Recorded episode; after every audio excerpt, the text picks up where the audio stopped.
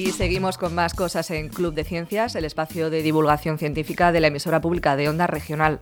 Ahora vamos a hablar de un proyecto que se llama IRIMAN Life Plus, que se ha desarrollado con varias instituciones, entre ellas se encuentra la Universidad Politécnica de Cartagena, que implementa sistemas de riego inteligente que reducen, según los investigadores que han desarrollado esa iniciativa, hasta un 30% el consumo de agua y un 40% las emisiones de dióxido de carbono. Vamos a hablar con el director de este proyecto, es el profesor Alejandro Pérez Pastor. Muy buenos días. Hola, muy buenos días.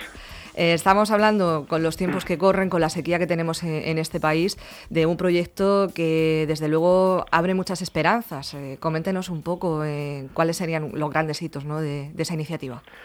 Pues los grandes hitos de, esta iniciativa, de este proyecto europeo LIFE, pues, pues lo ha dicho usted, ¿no? los ahorros de agua que, se podrían implementar en, en explotaciones frutícolas, en cultivos leñosos, en torno a un 30% de ahorro de agua. Eh, pero sobre todo lo más importante es eh, que desde los tres centros de investigación que participamos en este proyecto, la Universidad de Córdoba, CEBAS, CSIC y la Escuela de Agrónomos de la Politécnica de Cartagena, pues lo más importante es eh, que haya esa unión con, la, con las empresas, que haya esa unión con los agricultores y que estos agricultores obviamente se sientan aliviados un poco por el apoyo que desde Cartagena siempre se está dando a ellos, ¿no? porque obviamente lo están pasando mal y obviamente pues eh, este ahorro de agua que, que usted mencionaba anteriormente pues eh, se consigue mm, se consigue pues prácticamente con el conocimiento de, de, cómo está el árbol hídricamente y para esto necesitamos monitorear la, lo que es el, sistema suelo planta atmósfera saber cómo cómo está el estado hídrico de la planta en cada momento también a su vez del suelo y todo, por supuesto, implicado dentro de una demanda climática considerada. Entonces, eh, gracias a ese conocimiento, a esa sensorización, pues llegamos a establecer unos valores de estrés hídrico eh, al cual no debe de superar la planta para, para, a su vez, ahorrar agua sin que se produzcan mermas ni la producción ni la calidad del fruto. Con lo cual, pues hemos llegado después de tres años de ensayos en parcelas demostrativas de tres comunidades de regantes, dos en Murcia, Miraflores y Campotejar, y otra en Genil Cabra en Córdoba, pues hemos llegado a estas conclusiones que son similares a los resultados que hasta el momento pues hemos obtenido durante los 25 años eh, que llevamos trabajando estos tres grupos de investigación que acabo de mencionarte. Eh, para poder implementarlo sería necesario tener una aplicación tecnológica ¿no? para que el propio agricultor pudiera controlar ese pues, riego. Eh, efectivamente, eso es lo que hemos intentado evitar. Porque hoy día, hoy día pues esto, esta sensorización que te mencionaba anteriormente pues no suele ser barata. Entonces, lo que necesitan los agricultores, que obviamente hay agricultores con, más eh, y menos posibilidad de obtener esta sensorización, pues eh, ellos necesitan pues tener unos protocolos a disposición de ellos para poder elegir eh, bueno, elegir según la disponibilidad de agua que tengan cada año, ¿no? es verdad que este año pues estamos los agricultores tienen muy poca cantidad de agua, con lo cual pues el escenario al cual se ven abocados es una falta de agua pues dramática entonces, la poquita agua que tienen, lo que tienen que saber es cuándo deben de aplicarla para que su cultivo leñoso perdure en el tiempo.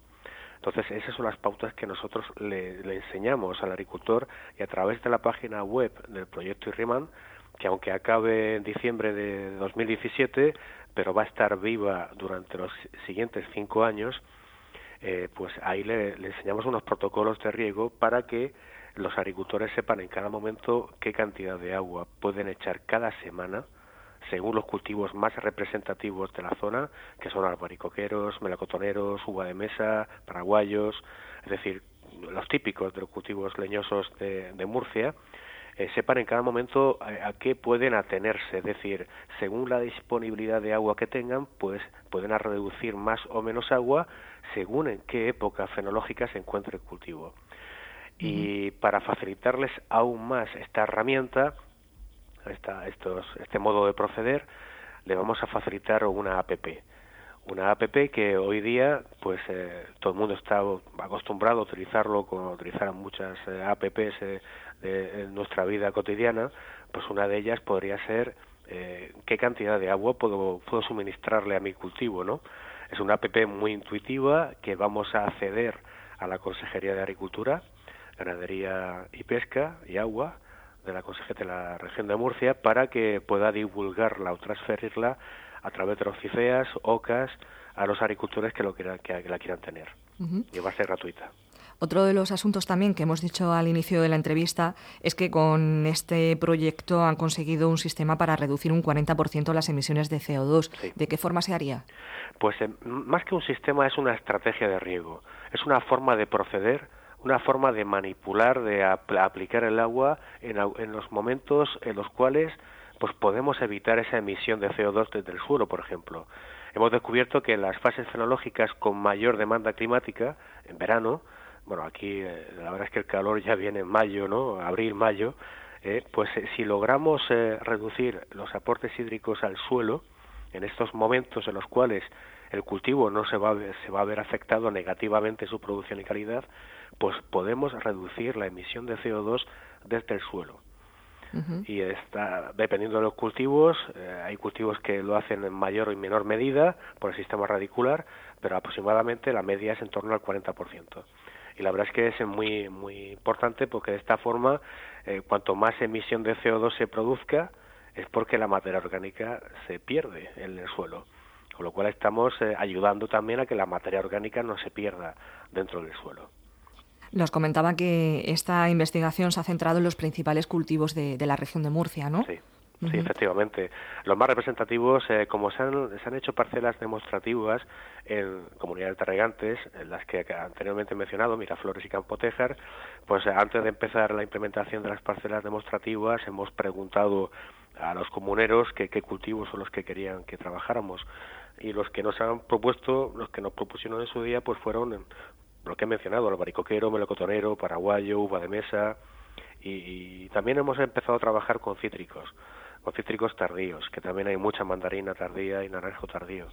Y bueno, estamos empezando a encontrar resultados y como ya ve usted, eh, eh, aunque, aunque oficialmente el proyecto termine ahora su financiación, pero como los grupos de investigación que participan seguimos, gracias a Dios, financiados en convocatorias públicas competitivas, pues eh, estas investigaciones van a seguir, van a seguir su camino durante los próximos 10 años o, y esperemos que más. Eh, también queríamos aprovechar que hablamos con usted para hablar quizá de un asunto que solemos escuchar más eh, pues en, los apartados de informativos también, que sería también pues relacionar el tema de la escasez hídrica que tenemos en todo el país, podríamos decir, aunque más agudizado en zonas como la nuestra, también con una sostenibilidad. Entonces, estamos escuchando que los regantes están exigiendo, pues obviamente, ¿no? unos aportes hídricos, una solución política. Yo quería preguntarle a usted como investigador si cree que es posible realizar una estrategia que pueda unar las dos cosas, que pueda seguir manteniendo la producción que podemos tener en la región de Murcia, pero manteniendo una sostenibilidad.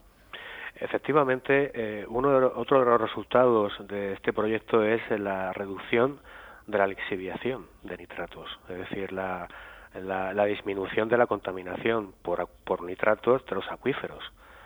Y es porque, claro, si estamos aplicando agua según la capacidad de retención de agua que tenga el suelo, y no las sobrepasamos, lo que estamos evitando es que caiga agua por debajo del sistema radicular. Con lo cual estamos también reduciendo esa contaminación que podamos denominar que bueno que es eh, bastante importante, ¿no? Entonces eh, también estamos limitando el uso de, nutrientes. Hemos reducido en torno a un 40% de nutrientes de consumo de NPK, de nitrógeno, fósforo y potasio porque claro, si reducimos el agua, el aporte hídrico, el crecimiento vegetativo también se reduce y también las necesidades nutricionales, con lo cual, aunque no la cosecha. Por ello, estamos eh, hablando de, que estamos incrementando la sostenibilidad de la agricultura en Murcia en condiciones y en las regiones en las cuales también se encuentran en infradotación hídrica, que son muchas lamentablemente. Por eso yo creo que estamos aportando soluciones para que esa agricultura permanezca en el tiempo, sea sostenible económicamente y sea también sostenible medioambientalmente hablando. Pero también es verdad que yo creo que la política hídrica de España creo que nos la tenemos que hacer mirar porque eh, creo que se debe de actuar sobre ella y es cierto que, que bueno que no se está actuando sobre ella. Yo no soy un político, yo soy un profesor universitario que, es verdad que, que trabajamos mucho con los agricultores, pero también sabemos lo que está pasando, ¿no?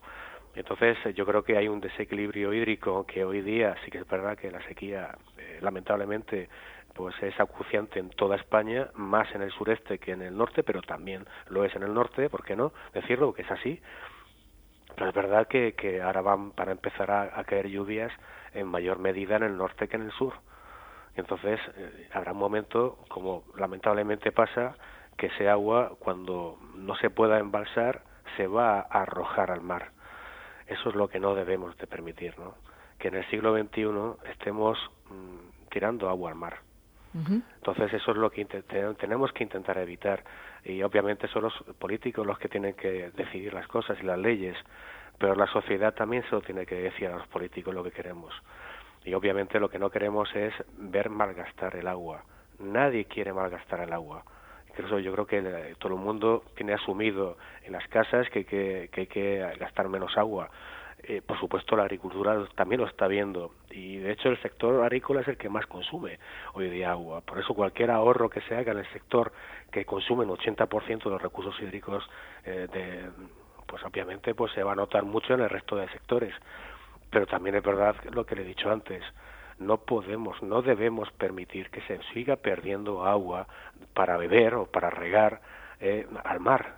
No, no debiéramos, tenemos que intentar evitarlo de alguna forma y yo creo que, que tienen que haber soluciones para hacerlo, porque la sequía lamentablemente cada vez va a ser más intensa y va a afectar a más población y todos sabemos que hay países en guerra por el agua y bueno, y todo el mundo dice que dentro de unos años pues eh, cada vez va a ser eh, ese agua, ese recurso que es totalmente, pues que es totalmente agotable porque es eh, porque estamos viendo que, que, en el tiempo pues vamos a tener muchas carencias de agua.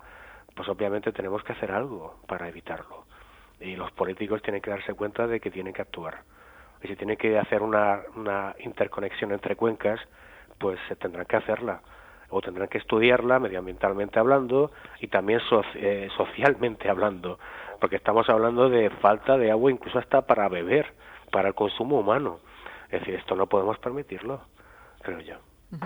Hemos hablado del proyecto Irriman Life Plus y también un poco de lo que es la, situación de la hidrología de, España y en concreto de la región de Murcia con el coordinador de este proyecto, el profesor de la Universidad Politécnica Alejandro Pérez Pastor. Muchísimas gracias por atendernos. Muchas gracias a ustedes.